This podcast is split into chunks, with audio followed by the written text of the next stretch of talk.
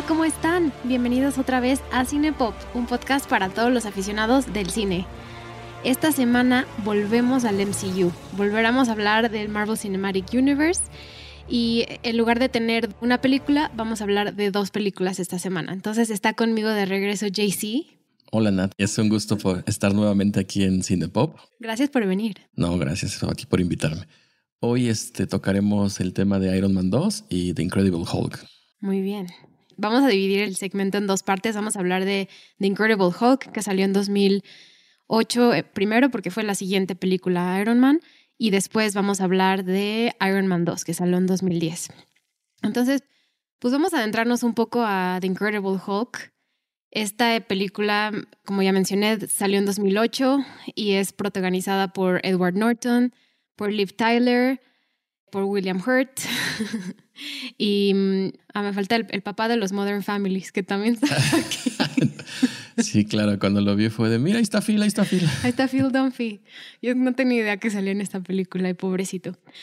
sí, no, yo tampoco lo recordaba. Ahorita hablamos más a fondo de su personaje, pero solo quiero mencionar, el director es un director francés que yo no conocía, que se llama Louis Leterrier y de hecho, él, su primera idea era usar a Mark Ruffalo. Él quería que Mark Ruffalo protagonizara esta película. Y pues al final fue para Edward Norton. Pero regresando un poco a The Hulk y al, a Marvel y lo que ha pasado en los últimos años, antes de que hubiera esta película, es que en 2003 salió otra versión de The Hulk con Eric Bana. Sí, una versión que no tuvo mucho éxito. De dirigida por Ang Lee. Sí, no tiene nada que ver con el MCU. Se toca en esa, pues lo, lo de siempre, pero sí, no, no, fue muy buena. No, no fue nada buena y no tuvo nada de éxito. Y pues esta fue como una segunda apuesta a no solo hacer una película como standalone y que funcionara bien, pero también adentrarse más al universo cinemático de Marvel. Entonces, esta segunda película, la primera película de 2003 vemos que es Eric Bana de The Hulk, pero en esta querían algo completamente nuevo y fue cuando empezaron a platicar con Edward Norton y él se quedó con el papel Sí, de hecho hay algo muy curioso. En esta película de 2008 de Edward Norton, todo el principio es una introducción de lo que supuestamente debió haber sido una primera película de, de Hulk, en la que pues agradecemos que no nos vuelvan a meter todo su origen, solamente te dan una breve introducción de cinco minutos de pues cómo consiguió sus poderes, qué pasó y bueno, si quieres tocamos un poco del resumen de esta película. Sí, perfecto. Bueno, aquí podemos ver a, Bruce Banner escapando del gobierno americano, bueno, estadounidense, por todo el mundo, y mientras hace eso está en busca de una cura. Es complicado porque él no sabe exactamente qué tiene ni cómo manejarlo, entonces él mientras se mueve o recorre el mundo, manda pruebas a un científico que conoce como Mr. Blue, el cual le ayuda a darle como ciertas maneras en las que puede suprimir el gen gamma, que es el que controla a Hulk. Y pues básicamente ese es como que la trama, ¿no? O sea, él buscando esto y por ciertas razones tiene que regresar a Nueva York. Y pues bueno, se desarrolla ahí toda esta parte de la película.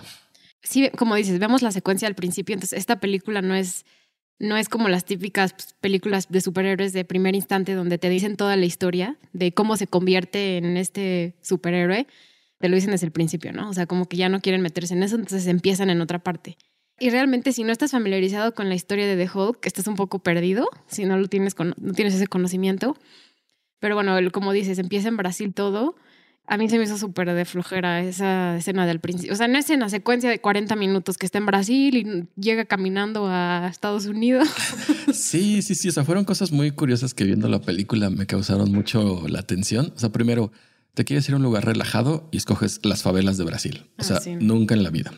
Exacto. Te pones a trabajar en, una compañía cuando sabes que eres tan tóxico, o sea, y que es justo lo que pasa con un accidente en su sangre, que es por lo que lo descubren.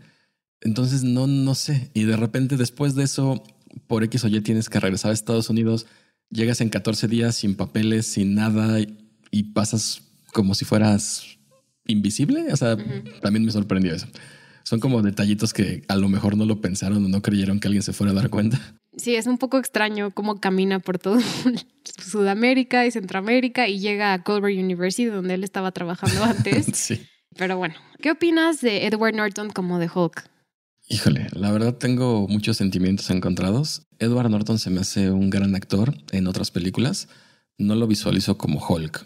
En un inicio sí me gusta físicamente como es, pero no la manera en que lo actúan. Entonces, no, para mí no, para mí no es un buen Hulk. Aparte de eso, Edward Norton estaba como muy involucrado en la película, escribió partes del guion y estaba como, quería estar muy en control del papel de Bruce Banner y de The Hulk. Y esto como que a Marvel no le encantó esta parte de Edward Norton, una de las razones por las que ya no, pues no ya no están las siguientes películas, como sabemos es Mark Ruffalo. Pero hubo mucha tensión entre Louis Leterrier y también con Kevin Feige y con todos los productores de Marvel. Y, pues yo creo que su approach al a Hulk es como muy serio. Y creo que ese es el problema de esta película, porque en las siguientes vemos, o sea, en, Avengers, en Thor Ragnarok, en todas las siguientes, Hulk muchas veces es como el alivio cómico. Sí, el personaje que te hace reír. El personaje que te hace reír. Y se aprovechan como de eso. Y esto es como lo intentan ser demasiado profundo. Exactamente, sí, sí, sí. Regresando a un punto que comentas del principio, de los cinco minutos de introducción, tienes toda la razón. O sea, si no sabes un poco como de la historia del cómico, de la historia de, de Hulk, sí te pierdes totalmente.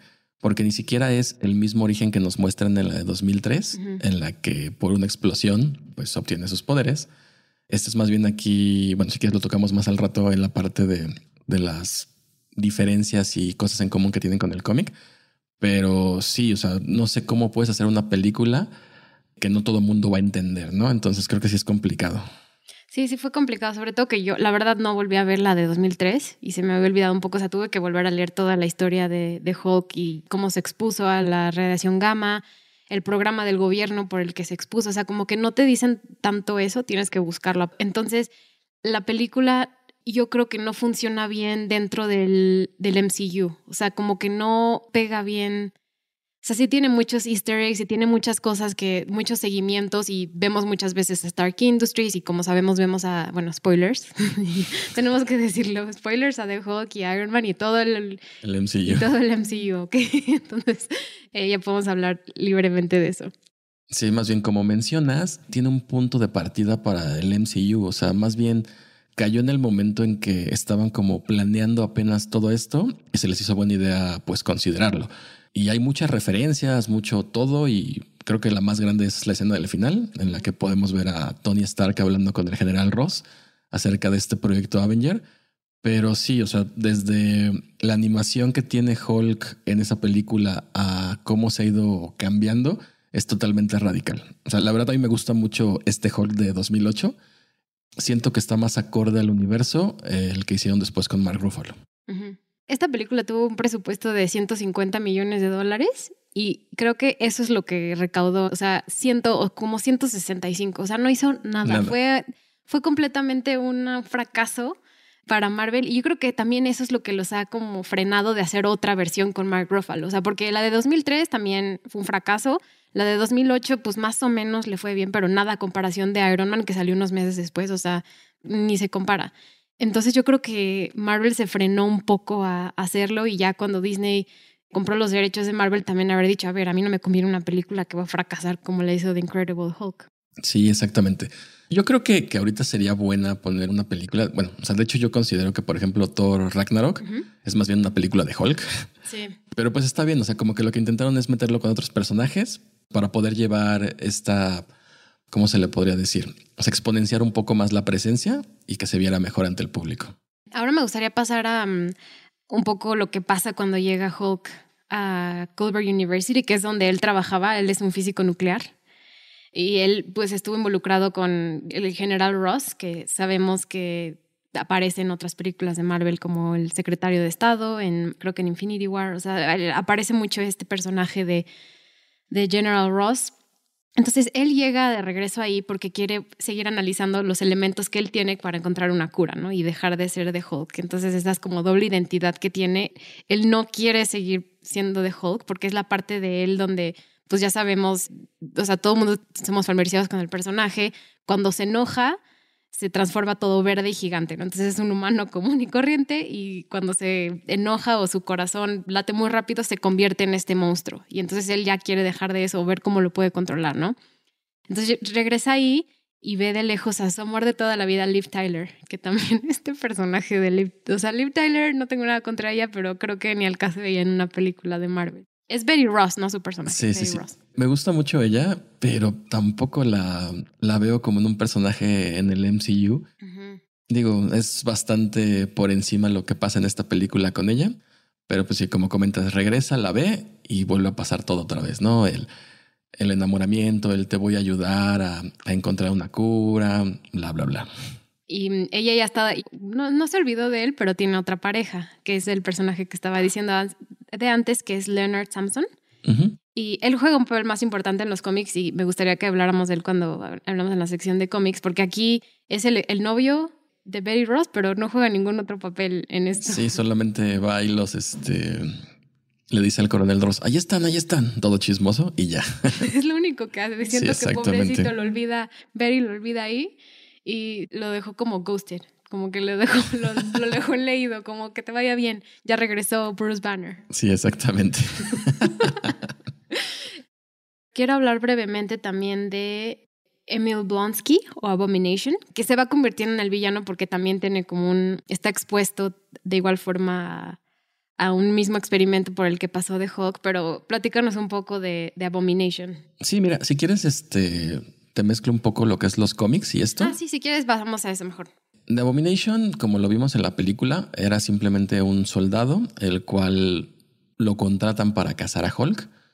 Él cuando se da cuenta que Hulk es infinitamente más poderoso que cualquier persona y que cualquier armamento, decide pues pedirle al general Ross que si tiene alguna manera de hacerlo el más poderoso. Para llegar a esto, vamos un poco a lo que pasaba en los cómics, ¿no? En 2008, en ese entonces, cuando salió esta película, para Hulk había sido una época bastante interesante. Había pasado el exilio de Sakaar durante la serie de Planet Hulk, el consumo de una parte de su venganza en World War Hulk, y pues bueno, siempre es un carácter que se ha mantenido como al margen de todos los grandes eventos, o sea, no lo vemos en Civil War, no lo vemos en Secret Invasion.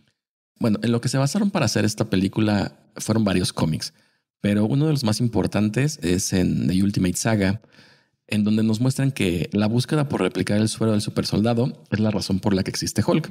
En un principio, pues contratan a Hulk, el gobierno, para tratar de replicar esta fórmula, pero a partir de cero. Al darse cuenta Bruce Banner que las intenciones del gobierno es militarizar todo esto, pues decide inyectársela y probarla en sí mismo, que es lo que pasa también en esta manera en la película. Y por eso en la película podemos ver que The Abomination es exactamente esto. Es el suero que en algún momento intentó perfeccionar Bruce Banner. Entonces, al ponérselo, pues vemos que en un inicio no, no sufre una modificación a su cuerpo, a, nada. Solamente es más rápido, tiene más agilidad, cuenta con un poco más de fuerza, pero mantiene la inteligencia y no se desboca como Hulk cuando se convierte, ¿no? Esa es como que la principal característica que tiene The Abomination en la película. El problema es que ya en el cómic, cuando realmente pasa lo mismo que en esta película, ¿no? Eh, va con el señor Blue. Bueno, en la película va con el señor Blue a que le ayude a quitar eh, a Hulk. Y en el cómic, él inventa una máquina de rayos gamma para poder quitar o suprimir este gen. Aquí son muy parecidas las dos. En las dos llega el general Ross y evita que pase completo este experimento, pero se queda este Emil Blonsky y pues decide ocupar la máquina. Al momento de ocupar la máquina en el cómic, pues simplemente se convierte en The Abomination, un ser que mantiene su inteligencia, la fuerza de Hulk, pero ya no puede cambiar otra vez a ser Emil Blonsky. O sea, ya simplemente Ujú. se va a quedar Como como, atado al. Hulk. Ajá, exactamente. Es como que la principal diferencia que tienen los dos. La secuencia de, del final entre Abomination y The Hulk dura 26 minutos. Eh, Creo que la secuencia es como de pelea más largas que he visto en el Sí, y es MCU. de una y lo avientan y todo, y es como que. Estaba viendo que esa la hicieron con Capture Motion, Mm, o sea, usando dobles, pero muchas veces era como la misma forma de los actores, tanto como de Edward Norton como de Tim Roth que hace Emil Blonsky. Entonces está, esa parte es, creo que me gustó más ver el behind the scenes sí. que la escena en sí. Pero si quieres seguimos viendo los temas de, de los cómics y vamos hablando de la película y similitudes y diferencias. Sí, claro. Eh, bueno, antes un dato curioso. Eh, hay una parte cuando llega a la universidad que quiere entrar Bruce Banner y que se encuentra un policía que le dice, no, no, no, es que no puedes pasar porque él viene como de repartidor de pizza. Ah, sí. La persona que es el policía que está actuando aquí es Lou Ferriño, que es el que hizo la serie de The Incredible Hulk en los 70. Cinco temporadas. Entonces, él también hace la voz de Hulk en esta película. Cuando Ah. dice Leave me alone ah, y este y Hulk Smash es, Hulk es todo, Smash. sí, es todo lo que dice este Luferriño. Pero bueno, volviendo un poco más al, al cómic, te decía que se basaban en diferentes cómics para esta parte. En 2003, lo que habíamos visto era lo, lo de explosión que te comentaba. Entonces eso salió de, del increíble Hulk número uno, en donde Bruce Banner igual está desarrollando un arma gamma tipo bomba nuclear para el gobierno de Estados Unidos, cuando se da cuenta que uno de sus más allegados trabajadores se encuentra pues no protegido en un lugar donde van a hacer las pruebas y va y lo rescata. Entonces, al rescatarlo, pues él se queda expuesto a esta radiación y es lo que lo convierte en The Hulk. Estas son las dos grandes diferencias en las dos películas, o bueno, con los cómics y con las películas. Uno se basa en la parte en la que hay una explosión con Hulk y otra en la que quieren cambiar o bueno, recrear el suero del super soldado, que es la que se va más acorde con el MCU completamente. Claro. Y sabemos que también Thaddeus o Thunderbolt Ross, que es el, parte el villano de esta película, pero luego en, en las películas posteriores tiene un papel un poco diferente. También en los cómics, luego también se hace un villano diferente, ¿no? Sí, llega un momento en el que él también ocupa esta fórmula del super soldado y se convierte en un Hulk, en un Hulk rojo, que es este, una contraparte bastante poderosa y que mantiene el intelecto. Es como una versión mejorada de Hulk. ¿Crees que lo veamos en las siguientes películas de Marvel o crees que no? No lo sé, Hulk. me emocionaría mucho verlo, ¿eh? pero es- sí lo veo bastante complicado. Como que no veo que ahorita tengan planes para sacar a, a Rúfalo de, de Hulk ahorita. O sea, más Sí. bien sería como cuando, como lo que están haciendo con Iron Man y con Capitán América, que están buscando nuevos reemplazos o nuevos personajes para hacerlo. Yo creo que solamente cuando pase eso, que en el universo se muera Hulk o decidan encontrar una cura o algo así, podrían agregar a, a- Red Hulk. a- exactamente. Eh, de igual forma, Leonard Simpson, el personaje que ya hablamos de Ty Burrell, del novio de, de Betty, él también en algún momento se hace como, como Hulk. Él lo ayuda mucho a, a controlar su ira, toma terapias con él. De hecho, junto a Rick Jones, que es la persona que en la primera explosión lo salva y se convierte en Hulk, son los que mantienen al margen a Bruce Banner cuando pierde el temperamento. Sí, aquí nada más lo vemos como papel muy secundario. Sí, que en exactamente. los cómics tiene un papel como mucho más este, interesante. Me gustaría decir algo que sí me gusta de la película, porque siento que he dicho puras cosas malas. No, no, no. Pero me gusta mucho la secuencia de cuando están en la Universidad de Colbert, donde Capitán Ross llega para capturar a la de Hulk. Y e- esa escena está muy padre. La, la grabaron creo que en Canadá y es en un campo como muy, muy amplio y vemos los árboles como otoñales atrás. Y la verdad está muy bien hecha, o sea, me gustó mucho, está muy divertida. Sí. Fue lo único que rescato yo desde Hulk. También, bueno, eh, la película de Hulk rescata varios aspectos. Por ejemplo, Mr. Blue, que en la película, al igual que el cómic, se llama Samuel Stern. No sé si te acuerdas que después de que se escapa de Abomination del laboratorio, él queda como tirado y se ve como que se le está moviendo la cabeza, el cerebro, Sí, como algo, ¿no? sí. Bueno, es que él en los cómics es el, el mayor villano que tiene Hulk, que es The Leader. Entonces, bueno, yo pensé que por algún momento por ahí podían entrar para introducir a este personaje y hacer un villano más creativo para Hulk. Sí, es lo que estaba leyendo también, que en algún momento todo el mundo pensaba que lo iban a introducir como uno de los villanos, pero no, no ha salido. Sí, no, no lo vimos nunca. Aparte, el actor es Tim Blake Nelson, que recientemente salió en The Watchmen y, y ha salido en varias películas, pero es excelente actor. A mí me gustaría verlo como un villano, creo que sería muy bueno. En escala de 0 a 10, 10 siendo Thanos, ¿cómo pondrías de villano Abomination? ¿Qué rank le darías? Híjole. Pues De 0 a 10, 10 siendo Thanos. supongamos que en el MCU Hulk no es tan poderoso como Thanos, entonces Hulk tiene un 5 de fuerza y Abomination sí es más fuerte que Hulk, entonces le pondríamos un 6. Pero en cuanto a intelecto y todo, yo dejaría como un malo 2 o 3 de escala.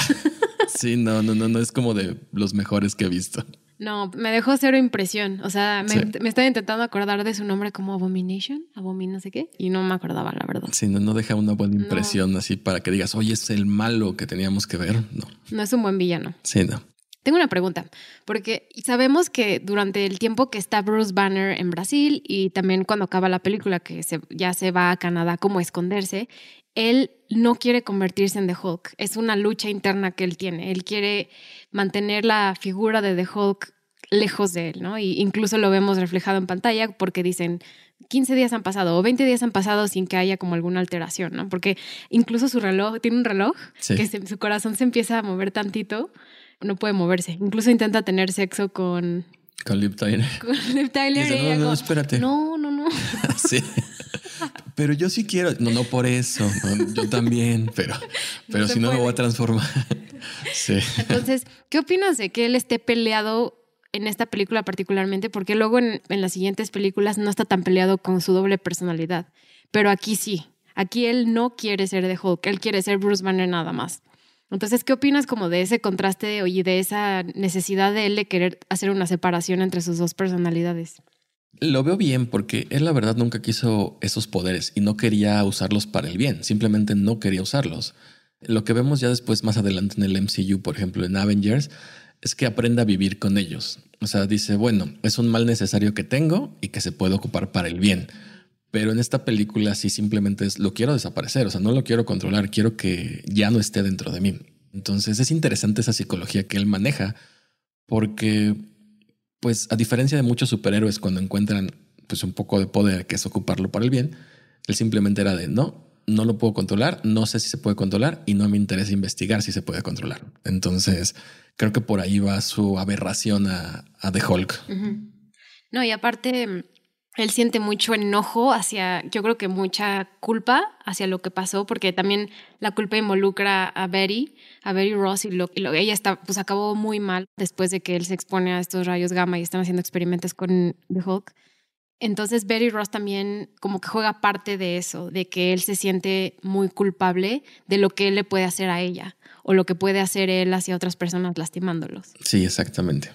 Lo que también se me hizo como muy contrastante hacia otras las interpretaciones más de Mark Ruffalo y por ejemplo en Endgame ya vemos a, a Hulk como una persona común y corriente como caminando y como chistorete, ¿no? Sí. Pero aquí el uso como de Hulk siendo una figura mm, como un monstruo y lo hacen mucho sobre todo en el principio, como que nos tardamos mucho en ver a The Hulk, ¿no? Entonces como una típica película es como las secuencias de las películas de miedo donde siempre el monstruo está escondido, ¿no?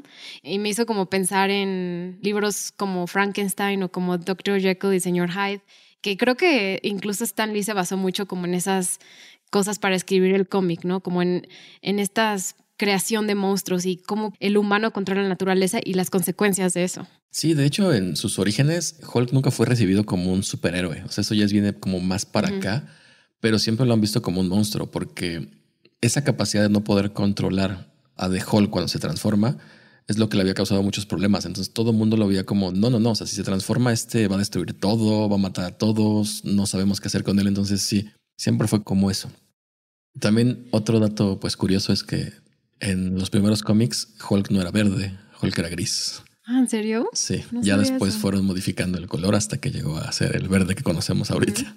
Sí, eh, aparte hay como una diferencia muy grande entre la película de 2003, como que es mucho más verde, ¿no? Aquí lo hicieron verde, pero mucho menos profundo el color. Sí, no, el otro sí era fosfo, fosfo totalmente. Sí, igual en, la serie de 1978 em, fue una forma muy diferente de interpretar a The Hulk, o sea, muy este... Sí, pues no, había, la tecnología. exacto, pero sí, también el color era como muy llamativo y en esta decidieron hacerlo más tenue. Exacto. El verde de The Hulk y, y vemos la broma que le hace, le, Betty le compra los pantalones morados, que son el típico color que usa Hulk. Y él como, no voy a usar no me interesan estos pantalones. ¿Qué opinas? Quiero nomás hablar de esa escena porque se me hizo muy chistosa. ¿Qué opinas cuando se traga el USB? El USB con la información de su ADN y luego lo tiene que devolver, devuelve el estómago para recuperarlo. Pues eso dice, yo no sé qué haya hecho, la verdad, en el baño. Pero sí, la verdad también me causó mucha gracia. Es como de, híjole, ocupó sus recursos, creo que era la única manera que podía haber conservado la información. Pero sí tienes razón, o sea, es muy graciosa esa escena. Es de las pocas, como de las únicas escenas donde Edward Norton usa comedia para Exactamente. Para hacerlo. Y ahorita de lo que comentabas de los pantalones morados, es muy chistoso porque en el cómic pues él decide que quiere ser como Albert Einstein y comprarse solamente el mismo traje cinco veces o el mismo todo cinco veces para no tener que pensar qué ponerse. Entonces, uno de los de los aditamentos que vienen son los pantalones morados. Y Rick Jones le pregunta, oye, pero ¿por qué morados? dice, es que está de moda. O sea, vas a ver que dentro de pronto esto va a ser el nuevo negro. Y de hecho, por eso son morados los pantalones de ah, Hulk. No sabía. sí. ¿A ti qué te pareció en general? O sea, de ranking de películas de Marvel, ¿la pondrías como alto, medio o bajo? Yo la pondría medio. O sea, te digo, me gusta mucho este Hulk, pero el Hulk, no el Bruce Banner. Entonces, yo creo que en esa parte sí. También por todos los easter egg que vemos, creo que es una gran película, pero le faltó mucha historia. Sí, le falta mucha historia. Ah, no hablamos del tanto de la escena del final, de los after credits. Sí, pues eh, simplemente vemos que llega Tony Stark y le dice al general Ross, un general Ross que está en un bar totalmente ebrio porque pues perdió otra vez a, a Hulk y pues todo es su culpa y que le dice que, que lo que quiere es que se están juntando un equipo y le hice un equipo de cómo. Y ya dejan como en el misterio, igual que en la 1, de la iniciativa Avengers. Sí, me gustó ver a Tony Stark en esto. Fue lo más divertido. bueno, pues pasemos a Iron Man 2. Iron Man 2 sale en 2010. De hecho, acabó la grabación de Iron Man 1 y casi, casi se pusieron a hacerla unos meses después de que saliera. Igual la dirige John Favreau, pero el guion lo escribe un actor también que es Justin Thoreau es actor, escritor, director. Justin Thoreau, o sea, no tiene como muchas cosas conocidas, es más conocido porque estaba casado con Jennifer Aniston. ¿A poco? Sí. Eso no sabía. Sí, Justin Thoreau estaba, se divorciaron hace como dos años. Entonces yo creo que ese es como su, por lo que la gente lo conoce. También sale en la serie de The Leftovers de HBO. Pero bueno, él escribió el guion para esto. Y como sabemos, sale Robert Downey Jr. de Tony Stark. Vemos otra vez a Gwyneth Paltrow y a John Favreau. Y tenemos a personajes que salen por primera vez en el MCU. Tenemos a Scarlett Johansson como Natasha Romanoff, que está escondido su nombre, es Natalie, Natalie Rushman en esta película. Sí, exactamente, le ponen el nombre para disimular. Entonces, de, ay, sí, sí la conozco, sí la conozco, pero no se llama así. Esto es algo que ya, como que todo el mundo sabe, que Scarlett Johansson no fue la primera opción para hacer Black Widow, que fue Emily Blunt. Emily Blunt fue la opción número uno, pero ella tenía otros compromisos de grabaciones de otra película, entonces no pudo participar. Entonces Scarlett se quedó como, como el personaje de Black Widow. Que fíjate que yo creo que sí le quedó muy bien el personaje y a Emily Blunt la veo más en un personaje diferente para más adelante en el MCU como Invisible Woman o algo así, pero creo que si hubiera sido, no le hubiera quedado tan justo como a Scarlett Johansson. Sí, aparte Scarlett Johansson estaba como muy joven cuando empezó esto. Entonces, ella ya la sabemos que sale Black Widow, quién sabe cuándo, o sea, sabemos que va a salir la película, no sabemos cuándo por la pandemia, llevamos esperándola como un año casi. sí. Pero bueno, sabemos que Scarlett se queda con el papel y salen todas las películas de, las siguientes de The Avengers y en muchas otras del MCU, ¿no? De igual forma, vemos el cambio de actor, que estamos hablando en el episodio pasado, que teníamos a Terrence Howard como Rhodey y ahora tenemos a Don Cheadle, ¿no? Como el mejor amigo de, Tony Stark. Me gusta mucho este cambio. Don Cheadle se me hace un excelente actor y creo que el papel lo maneja bastante bien. Me gusta cómo lo introducen, o sea, cuando va entrando al Senado y que de repente le dice, Roddy, ¿eres tú? Dice, sí, sí, sí, soy yo. O sea, pero así como de, para que se den cuenta que ya cambié, que soy un nuevo personaje y aquí estoy. Entonces me da mucha risa y se me hace muy bien manejado esa parte. Ah, no me había dado cuenta de eso, de que le dice como, ¿eres tú? Sí. no sabía. Bueno, si quieres empezamos con un resumen de la película. Entonces, si quieres hacernos un resumen, estaría súper bien. Claro que sí. Esta película comienza unos meses después de que Tony Stark dice yo soy Iron Man y vemos cómo Tony Stark tiene que lidiar con las consecuencias de haber creado las armaduras. Me gusta mucho esta parte porque cuando lo ves como un superhéroe, dices, pues es que ellos no afrentan la ley, no tienen, están por encima, tal vez no tienen que seguir las reglas que los demás. Y aquí vemos cómo no es cierto, cómo desde un principio el Congreso de Estados Unidos le dice, nosotros queremos las armaduras para que sean parte de nuestro armamento, porque los consideramos como un arma, no como un escudo, como lo maneja Tony Stark. Entonces, bueno, empieza de esa manera en la que el gobierno quiere hacerse de estas armaduras y poco a poco nos van introduciendo pues a más personajes, como puede ser los malos, que en este caso es un, un ruso, vamos a ponerlo así rápido, al rato entramos en más detalle con él, un ruso que tiene pues problemas con Tony Stark por el pasado de su papá o de sus papás, porque en este caso es de Howard con el papá de, de Banco. Y también nos enseñan otra empresa que es en este caso Hammer Industries, que es como la principal competidora de Stark Industries. Igual se dedica al armamento y es la que pelea con Tony Stark para poder pues ganar los, los derechos de las armas para el gobierno de Estados Unidos. Más o menos es de eso la película. Si quieres, ahorita andamos un poco en, en cada uno de los temas y en cada uno de los personajes. Ya que mencionaste Hammer Industries, me gustaría hablar un poco de, ese papel que juega Justin Hammer, que es el dueño de Hammer Industries, que es protagonizado por Sam Rockwell, alguien que él de hecho peleó porque quería ser Iron Man. No lo logró ser, pero el papel que hace aquí es, es buenísimo. Es fenomenal. Es buenísimo. O sea, también es un villano, pero es un villano chistoso. Sí, un villano bastante carismático. Pero bueno, sabemos que en esta escena, como mencionabas al principio, donde Rhodey llega al Senado, vemos que Hammer quiere ser la competencia de Tony Stark, que él también quiere llegar a hacer estos trajes para, no solo para el Army, sino también para los Marines, o sea, para toda la sección de la, de la industria militar del gobierno de Estados Unidos. Pero Tony demuestra que Hammer todavía no tiene el poder para hacerlo, que está muy atrás. Sí, que su tecnología todavía no está cerca de, de, hacerlo.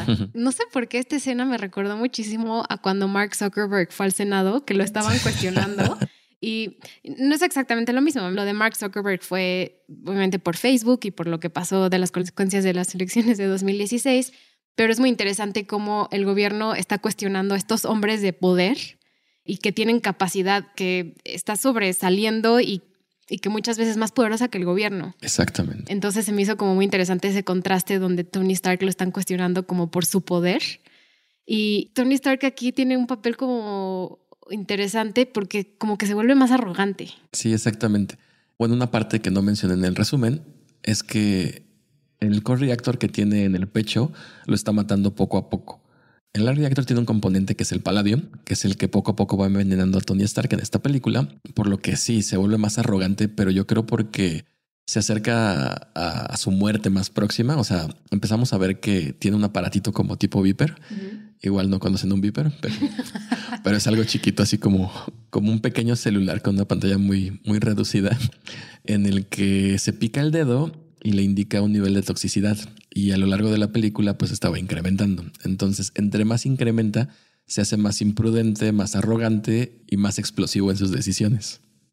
Sí, Tony en esta película puede llegar a ser muy molesto de vez en cuando, porque cree que se va a morir y cree que está como también en el auge de ser Iron Man, entonces llega como a un punto donde, donde como que nadie lo aguanta, sí, incluso Pepper. Sí, pues en un principio hace a Pepper CEO, después ah, empieza a regalar todas las obras de arte que tiene, no sé, o sea, como que empieza a hacer muchas cosas que no están como bien pensadas, o sea, más bien como impulsos que le da entonces eso sí es como que muy curioso, pero sí llega un punto en el que dices, oye, ya, por favor, estate quieto. Pareces niño chiquito. Sí, y con eso quiero introducir a Iván Banco, porque Iván Banco juega un papel importante para la historia de Tony Stark. Iván Banco es, como mencionaste al principio, es un ruso. es un ruso protagonizado de una forma muy buena y muy divertida por Mickey Rourke. Pero quiero hablar más a fondo de él. Pues Ivan Banco es físico, al igual que muy tecnológico, siempre lo vemos ahí en su computadora tecleando muy profundo y fue algo que Mickey Rourke le costó trabajo adaptarse porque él decía que él era lo menos tecnológico que había. Y pues él es hijo de Anton Banco, que tiene historia con los Starks. Banco trabajó para Howard para la creación del Arc Reactor y mm, posteriormente es regresado a Rusia por alegaciones de espionaje, pero siempre le enseñó a su hijo Ivan como este no sé, como resentimiento que tiene hacia Howard y hacia Tony por lo que ellos lograron ser y los bancos no, no llegaron a, a, eso, pues por todos los problemas que, que tuvo cuando fue regresado a Rusia. Pero pues obviamente ayudó mucho al crecimiento de Stark Industries y gracias al ARC Reactor, pues Stark Industries está en el lugar en el que está. Entonces, el hijo Ivan, nuestro villano, Whiplash, tiene mucho resentimiento también y quiere como dar venganza a su papá y pues con todos los planos y todas las cosas que le enseñó, que le dejó Anton, Ivan logra replicar el Arc Reactor, lo cual también contrasta con la escena del Senado en el que Tony dice que nadie puede replicar su tecnología, pues sí se pudo replicar. Y lo hace Ivan Banco muy bien. no a la perfección, pero casi igual que Tony. Esto nos lleva a la escena en Mónaco. Esa es de mis escenas favoritas de toda la serie de Marvel, porque como sabes, me gusta mucho la Fórmula 1 y la verdad me, está increíble esta escena, ¿no? Porque Tony va a Mónaco a hacer esta carrera donde... Bueno, primero va a verla, ¿no? ah, va a ver la carrera, sí. Va a ver la carrera. De hecho, sale Elon Musk, sale aquí. En esta, en esta parte sale Elon Musk. Entonces conocí a Elon Musk, pero ah, no sé qué pasa que Tony decide correr, ¿no? Sí, en un momento se va al baño, se hace su prueba de toxicidad en la sangre y se da cuenta que ya está creo que arriba del 50%. Entonces como que empieza a valorar que solamente hay una vida y dice, pues, ¿por qué no hacerlo de una vez? Entonces ya, como comentas, en la siguiente escena ya sale con el traje puesto y listo para correr su Fórmula 1. Entonces se mete a su coche y así están todos los coches, chum, chum, chum, chum. Y de repente sale Anton Banco con su reactor, que es, hace referencia también al personaje de los cómics de Whiplash, ¿no? Sí, pero aquí es muy chistoso porque en los cómics en realidad son dos supervillanos. Uno es Anton Banco, que es Crimson Dynamo, y otro es Whiplash, que es Marco Scarlotti.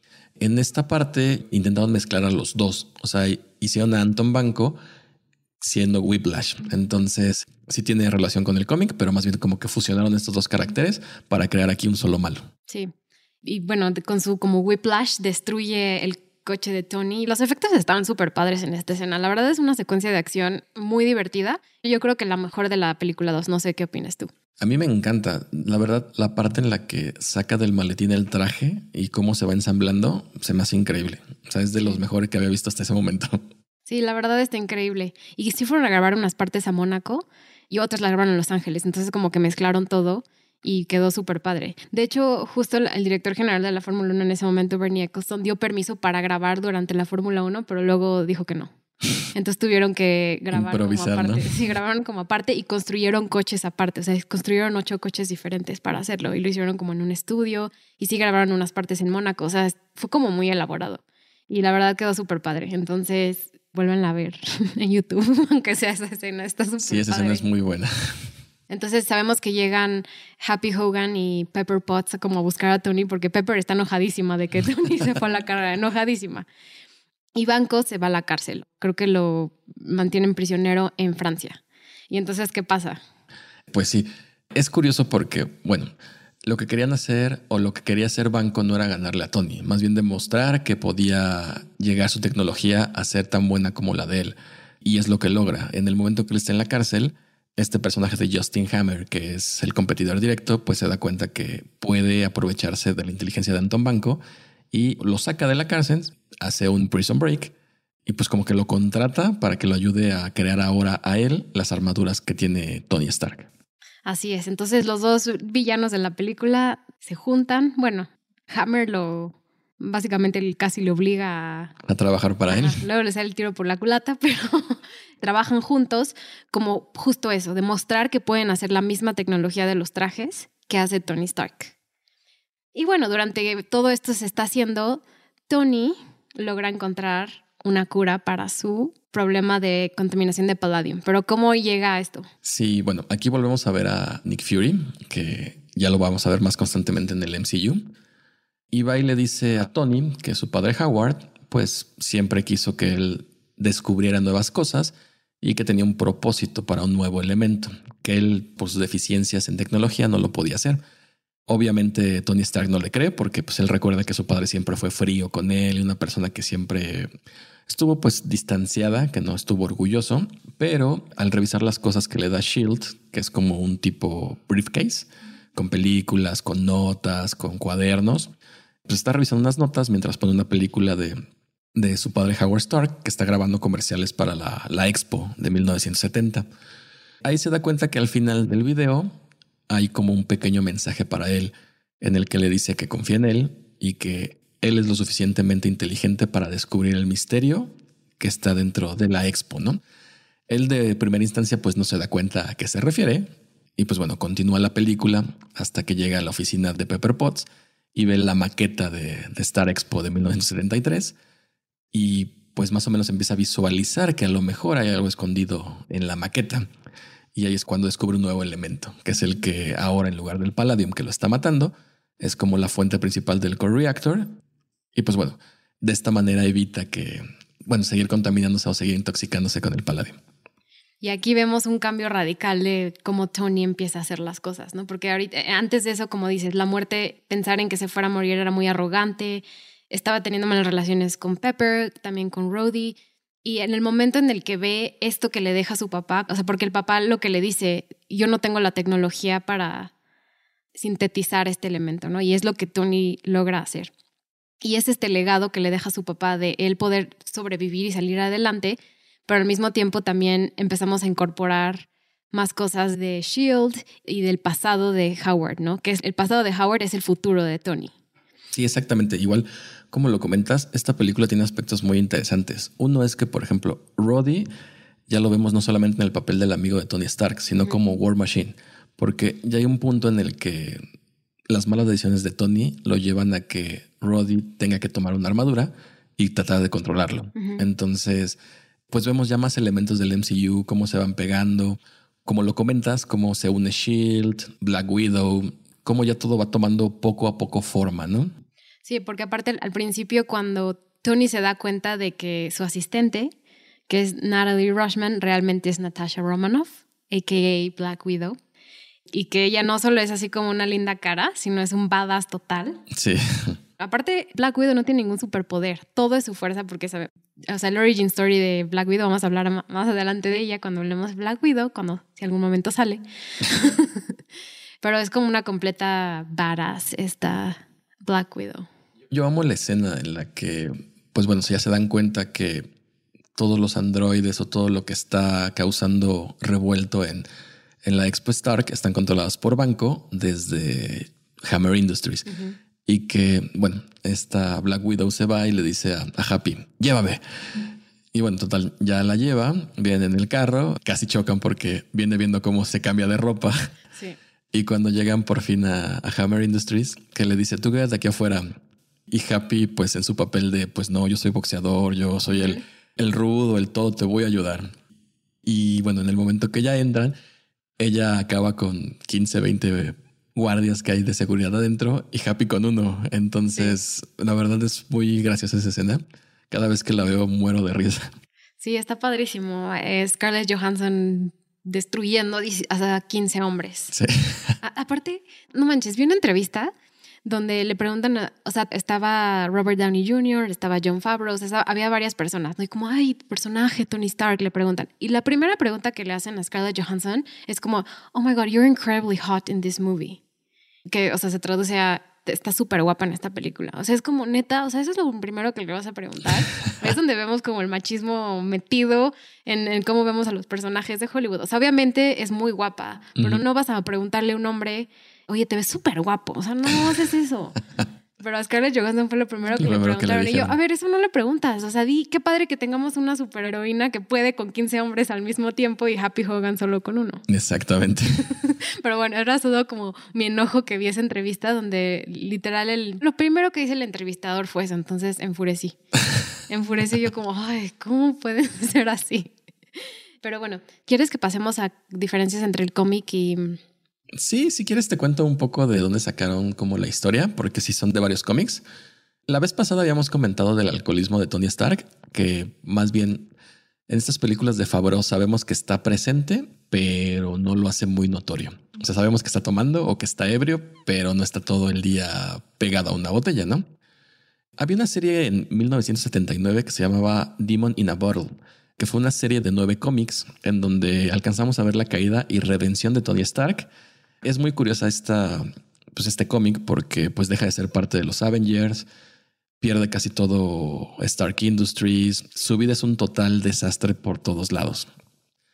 También en esta historia te introducen pues a Justin Hammer, entonces pues de aquí tomaron muchos elementos, que era por ejemplo ese. En el cómic lo que pasa es que Tony está en un casino, entran Whiplash y otros villanos, él salva el día como es o como debería ser siempre, y lo reconocen públicamente.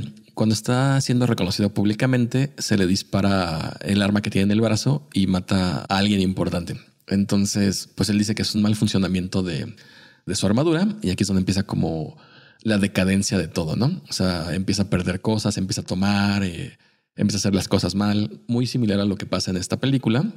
Y ya posteriormente nos damos cuenta que más bien Justin Hammer era el que había planeado como todo esto para poder quedarse con todo el poderío de Stark Industries y deshacerse de Tony Stark una vez por todas. Esa es como que una parte de lo que toman los cómics, la película de los cómics. Otra es el Armor Wars, que es igual una serie de cómics en la que el gobierno, al igual que en la película, quieren quitarle las armaduras a Tony para su propio beneficio, o sea, para poderlas ocupar en armamento y en la guerra. En esta parte, igual Justin Hammer sale y el que le ayuda es un supervillano que se llama Spy Master. Lo que hace Spy Master es conseguir toda la información de cómo se crearon las armaduras de Tony Stark y gracias a esto Justin Hammer empieza a hacer pues armaduras muy parecidas. Este es muy interesante porque al final de cuentas crean una armadura del gobierno que se llama Firepower, que por un momento creemos todos que mata a Iron Man, lo cual pues no. Y ya después de que regresa de esta supuesta muerte es cuando por fin anuncia que él es Iron Man. Bueno, que Tony Stark es Iron Man, que es muy diferente a la película pasada, que desde un principio lo anuncia. Y pues en los cómics se tarda alrededor de 30 años en decir que, pues, que él era el, el superhéroe, ¿no? También toman base en un cómic que se llama Tales of Suspense, en el número 52, donde, bueno, a raíz de que varios villanos soviéticos aparecen, una de ellas es Black Widow y la mandan a matar exactamente a Tony Stark y a Crimson Dynamo. Ella es derrotada muy fácil por Tony Stark y ya después, pues bueno, cambia como esa parte de ser la villana a, ser la buena. Que yo creo que entraremos más a fondo de esto cuando pues, toquemos la película de, Black Widow, ¿no? Y que la veamos. cuando la veamos algún día. Sí, exactamente. Creo que es lo más relevante de los cómics. O sea, sabemos que siguen sacando cosas de The Ultimates porque vemos otra vez a Nick Fury, las referencias al MCU, la relación que tiene Stark y Romanoff en, pues, como íntima, así como que están intentando ligar toda la película entre que sí y que no. Solo que aquí la diferencia es que en el cómic traiciona a Tony Stark y bueno, se arma un, rollo. Y aquí no, aquí solamente está robando información y tratando de, ver si es apto para encabezar o ser parte de, Avengers Initiative, ¿no? Volviendo a cambiar de tema de villanos, de cero a Thanos, ahí van banco en que lo pones como villano de Marvel. Se me hace un buen malo. O sea, siento que sí le faltaba, pero sí lo pondría más arriba que The Abomination. Sí. Creo que sí lo pondría en un 4 o 5. Es como un villano cool. O sea, es un villano como no muy malo. Porque pues, lo, derrotan muy fácilmente. O sea, porque es él y Justin Hammer como que a algún punto están juntos. Pero sabemos que al final Justin Hammer cree que Banco le está ayudando a, a hacer todas sus armaduras, pero no es cierto. Lo que hizo Banco fue crear como sus propios drones que no los controla Justin Hammer. Es muy complicado darles una escala ahorita a las primeras películas a los malos, sí. porque tengo un problema con Marvel en cuanto a eso. Eh, en todas sus películas, eh, las primeras, siempre el villano es su contraparte. O sea, si vemos Iron Man 1, el malo de Iron Man 1 es un Iron Man grande que pelea contra él, ¿no? O sea, en Capitán América, pues es Red Skull, que es lo mismo, o sea, nada más que en malo. Aquí es igual, volvemos a ver que pues el villano ocupa un Arc Reactor, que sea exactamente una armadura de Iron Man, pero igual modificada. Vemos como si fuera el Némesis o la contraparte de Tony Stark, Tony Stark el bueno y, y Hammer el malo, pero igual, o sea, entonces al principio creo que es muy complicado darles un rating, o sea, Hulk, por ejemplo, el malo es otro Hulk, pero que se llama diferente y es un poco más grande. Entonces sí creo que en las primeras películas ese problema tengo, que los malos es su contraparte directa. No hay como algo que te sorprenda. De Thor tenemos a Loki, entonces pues... Mm. Ah, sí, eso, es muy buen análisis, no lo había pensado así. Sí, así son todas las, la primera fase uno, ¿no? Exactamente, y hasta después empiezan como a mezclar villanos o villanos diferentes que tienen otras habilidades y que ya ponen a prueba las habilidades de nuestros superhéroes, que no simplemente es eres tú, pero el malo. Claro, y la primera vez que empezamos a ver algo diferente es en Avengers. Bueno, vamos a hablar de Avengers. Amo Avengers, pero vamos a hablar de Avengers después. Sí. Em, pero nada más quiero hacer como rápido como un análisis de las cosas que se me hicieron interesantes, como en Iron Man que hablamos de un hicimos análisis geopolítico. Aquí me gustaría hablar un poco, porque en The Hulk salió casi igual que Iron Man, entonces no hay mucho que hablar de The Hulk. Pero en Iron Man 2, en dos años las cosas cambiaron muchísimo, ¿no? Y pues bueno, uno ya mencioné un poco la similitud que tiene a cómo el gobierno siempre invoca a estas personas de compañías privadas que tienen mucho poder, entonces eso se me hizo como muy interesante, o sea, no es exactamente análisis geopolítico de lo que estaba pasando en ese momento, pero es muy interesante contrastarlo al 2020, donde estamos ahorita. Otra cosa que se me hizo muy interesante es como la privatización de la guerra, que es algo de lo que habla Justin Hammer y algo que fue muy presente durante la guerra del Golfo y luego de igual forma en la guerra de Irak de 2004, ¿no? El gobierno de Estados Unidos empezó a contratar mercenarios, una de las compañías que contrataron es Blackwater, ¿no? Entonces, eso se me hizo muy interesante, ¿no? Que tanto Stark Industries y tanto mm, Hammer Industries sean como esta forma del gobierno de privatizar la guerra. Y eso creo que habla muy bien de cómo Estados Unidos veía la guerra en esos momentos, ¿no? No, no tanto Estados Unidos como lo veía, sino cómo el gobierno de Estados Unidos estaba usando estos elementos de outsourcing para hacer las propias guerras, ¿no? Que lo hace mucho más problemático, mucho más poderoso y muy, muy difícil. De igual forma, los drones también creo que juegan un papel interesante porque justo fue en estos momentos, 2009-2010, donde Obama ya era presidente y donde se empezaron a hacer todos los ataques de drones, tanto en Pakistán como Afganistán. Y habla mucho esto también como de, de la automatización de la tecnología y de la automatización de las armas, ¿no? Que es lo que hace lo que hace Banco aquí, ¿no? bueno, en, Age of Ultron también podemos hablar de esto más adelante, pero se me hace muy interesante como esto, ¿no? Como la automatización de la guerra, la automatización de quién tiene el poder de matar a alguien y todo este poder que tienen los drones en estos principios de los años 2010, 2011. Entonces eso se me hizo como muy, habla mucho también, y ya lo dijimos en el podcast pasado, habla mucho de su época. Sí. También quiero resaltar como algo que se me hizo muy interesante, una línea que le dice Banco a, a Tony Stark, que le dice, If you make God bleed, people will cease to believe in him que se traduce, si haces que Dios sangre, la gente va a dejar de creer en él. Que es como un easter egg para Thanos, que es como lo que va a pasar en Avengers Endgame. Bueno, creo que es en Infinity War donde hace sangrar a Thanos. Exactamente. Este Tony Stark. Entonces me hizo como, wow, no manches, hasta esas cosas están conectadas. sí, a mí me gusta mucho esa frase porque realmente lo consigue. O sea, él lo que quería era hacer quedar mal a Tony. Entonces, cuando ven que su tecnología ya está disponible para todo el público, por así decirlo, pues es cuando empieza la decadencia de Iron Man, ¿no? Del por qué tú tienes que ser el que nos protege, empiezan las dudas, todo el mundo se empieza a cuestionar si él es el indicado para proteger. Entonces creo que la manejan muy bien la frase y la manera en la que lo hace. Sí, la verdad, como dices, es difícil juzgar los villanos y análisis que se me hizo súper interesante que hiciste sobre poner este, los héroes con sus mismos contrapartes. Es lo que hacen con Banco. Pero me gusta mucho creo que este banco hace muchas cosas para que Tony razone de lo que quiere llegar a ser también. O sea, le ayuda mucho para, para pensar en el futuro de Shield y de los Avengers Initiative. Entonces, aunque haya sido un villano, o sea, no tan, tan, tan malo que, fue, lo pudo desafiar bastante rápido, como que es muy importante para su formación como Iron Man. Sí. Ahorita comparando un poco de lo que decías de la escena de Hulk en la que están en el campus y que te pareció grandiosa, a mí la escena aquí que me parece grandiosa es cuando al final están como en el domo de Oracle peleando Tony Stark y, War Machine contra todos los droides y al final llega Banco. Esa escena se me hace increíble, o sea, los efectos, cómo ves las armas que ocupan, todo, todo, todo, todo, todo. Sí, la verdad, Iron Man 2 es como que tiene mala fama, pero a mí se me hace muy divertida. Se me hace de las películas más divertidas de la fase 1. A mí creo que es de las que más me gusta. O sea, obviamente Iron Man 1 porque pues es el precursor de todo, pero esta a mí se me hace excelente. Entonces, sí, como tú dices, tiene muy mala fama, todavía no entiendo por qué, pero la verdad es, es muy buena.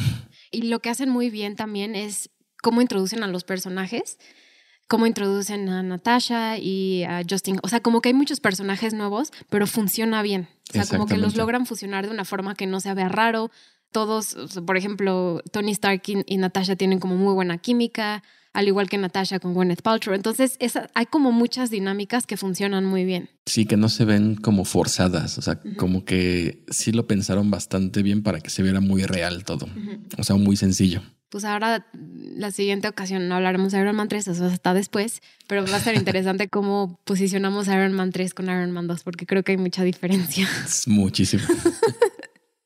Sí, sí es mucha. Nos falta hablar de la escena del final. Aquí podemos ver, bueno, durante la película vemos a la gente Coulson, que otra vez es, pues es, toma su papel la gente de Shield. Y en una parte está como cuidando a Tony para que se dedique a sintetizar el, el elemento nuevo y no se escape. Vemos que no cumple su objetivo y por causas de fuerza mayor lo mandan a Nuevo México. Al final, en las escenas, vemos que él está llegando a Nuevo México donde encuentra un cráter Y ya cuando hacen el zoom a lo que está dentro de lo que provocó el cráter, es cuando vemos el martillo de Thor. Uh, Yo me acuerdo que se me cayeron los calzones cuando vi eso. También quiero dar mención honorífica a la escena de Tony en la dona gigante. Ah, claro. no, está genial. La- La verdad, sí es muy buena escena. Verlo ahí arriba sin el casco con sus lentes oscuros y comiendo su dona. Es genial, es como todo lo que es Tony Stark. O sea, como que ya le vale madre. Si en ese momento no sabe lo que va a pasar y nada más llega Nick Fury otra vez y le dice, a ver, A ver, niñito, por a ver, favor, niñito, estate vamos quieto. al diner de abajo.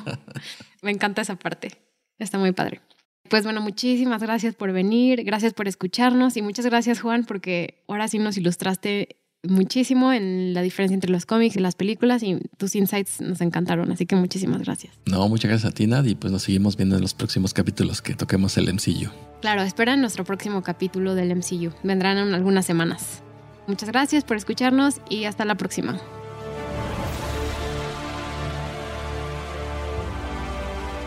Este programa fue producido por Natalia Molina, investigado por Natalia Molina y Juan Carlos Pérez Gallardo y editado por Rosario Añón Suárez.